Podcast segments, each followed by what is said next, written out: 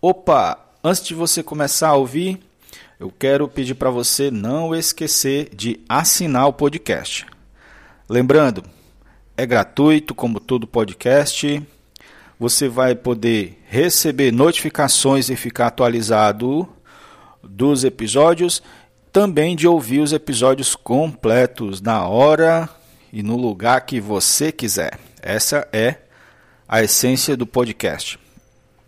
Você pode ouvir no Spotify, Castbox, iTunes, TuneIn, Podbean, PocketCast, também no Anchor, no Breaker, no Radio Public, no Sticker. Você também pode nos seguir nas redes sociais. É só procurar por Bem-aventurados Podcast. Pode continuar ouvindo o seu episódio.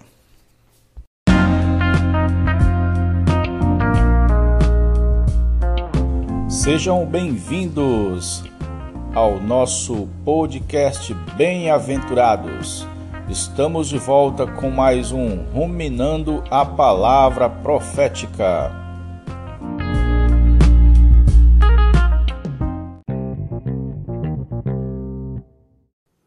Amém, Jesus ao Senhor. Olá, bem-aventurada. Olá, bem-aventurado. Estamos já quase findando o capítulo 6.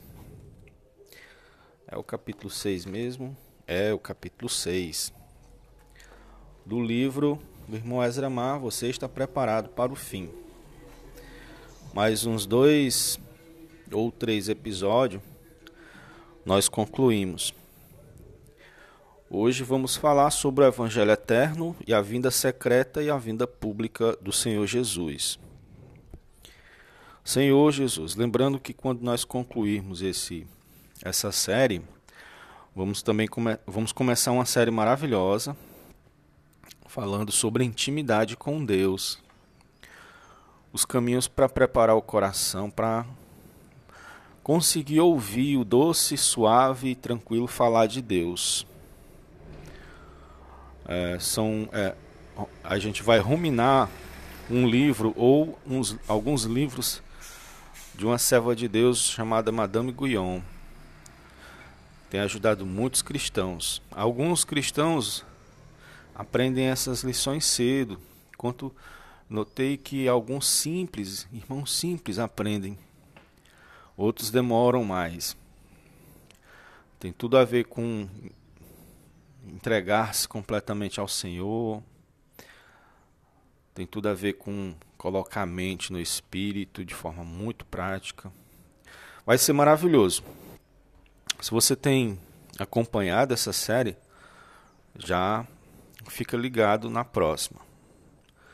Senhor Jesus, é muito importante você assinar o podcast através dos, dos aplicativos adequados para podcast, onde você pausa para ouvir depois, onde quiser, quando quiser. Basta usar fone de ouvido ou uma caixinha de som, ou até mesmo o próprio, o próprio celular normalmente mesmo, sem caixinha. Senhor Jesus, uh, o Evangelho Eterno é, no, no, a gente está vendo agora, no momento, né, o capítulo 14, do, do 6 ao 13, fala sobre vozes que serão que ouvidas durante a grande tribulação, indicando que isso logo após o arrebatamento, certo? Das primícias indicando que essas primícias foram arrebatadas antes da grande tribulação. Então, e a primeira voz diz respeito ao evangelho eterno, que será pregado por um anjo naquele período.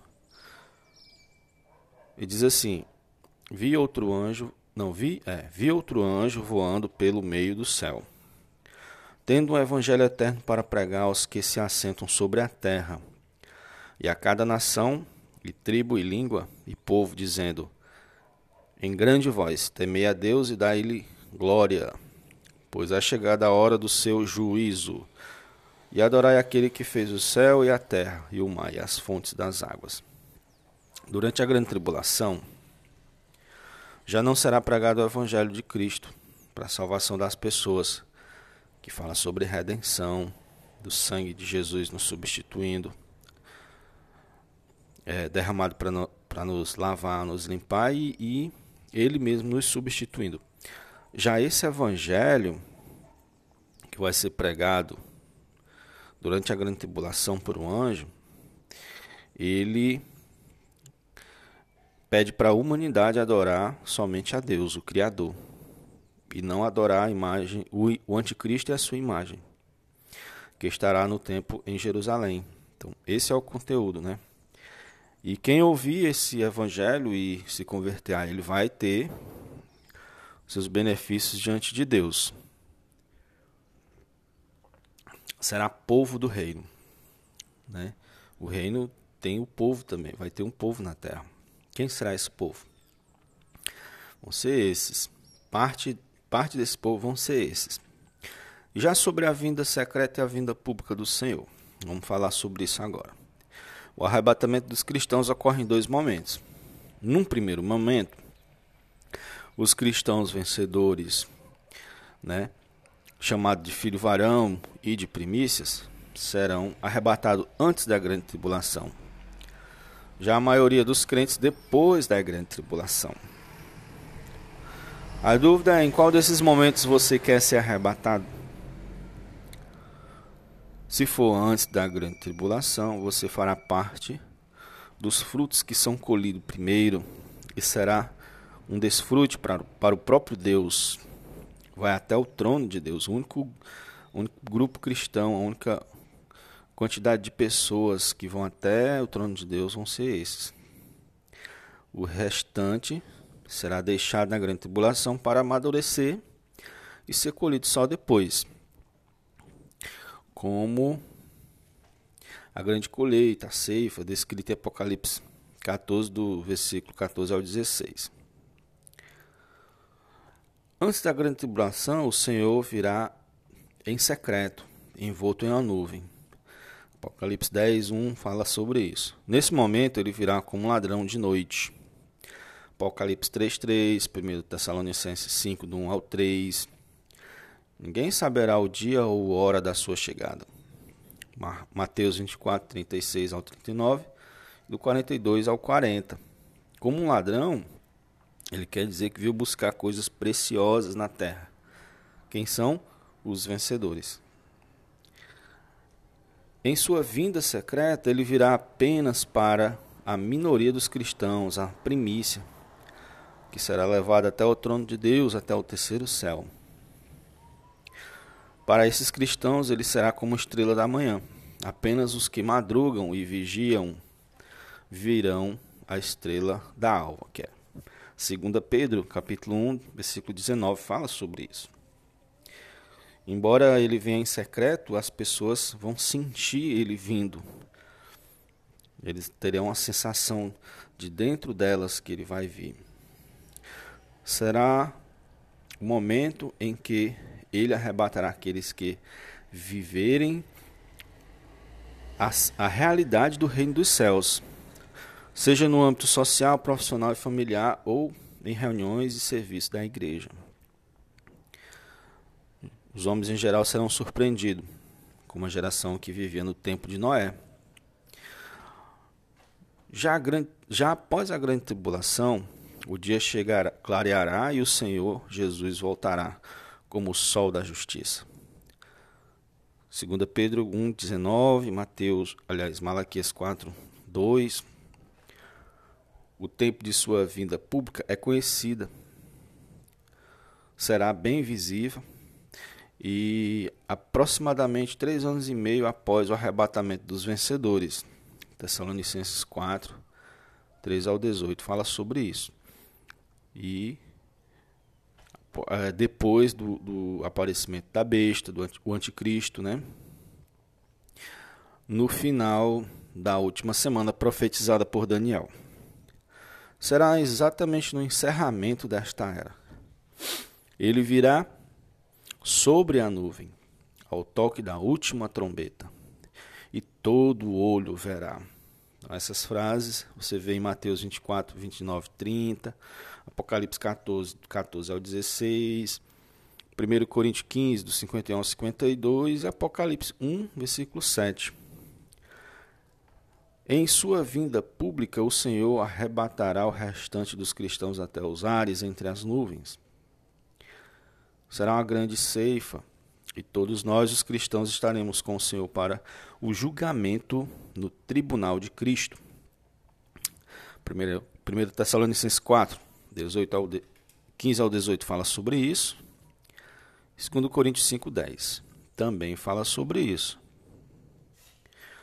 Senhor Jesus, como e em que momento você deseja ver o Senhor em sua vinda? Hoje é o tempo de nos prepararmos para encontrá-lo. Ó Senhor Jesus, ó Senhor Jesus, quando você ouve sobre a vida do Senhor e você ama e você almeja, mostra que seu coração está preparado para isso. Senhor Jesus, se você é aquele que é fiel ao Senhor, ama-o tanto que todo dia não, não, não pode deixar de contatá-lo, sente logo saudade, e que você é fiel ao ponto de seguir o Cordeiro para onde ele for. Isso e também se você for se você vencer por causa do sangue, se você usa o sangue e se você, o seu viver é um, é um testemunho vivo, a palavra fala através do seu testemunho, e que você não ama a sua própria vida, como a gente leu né, em, nos episódios anteriores, você realmente será um vencedor e vai ser arrebatado antes. Caso contrário, vai ser arrebatado após a grande tribulação. Senhor Jesus, os vencedores é garantido desfrutar do reino milenar, de todas as bênçãos de Deus antecipadas mil anos.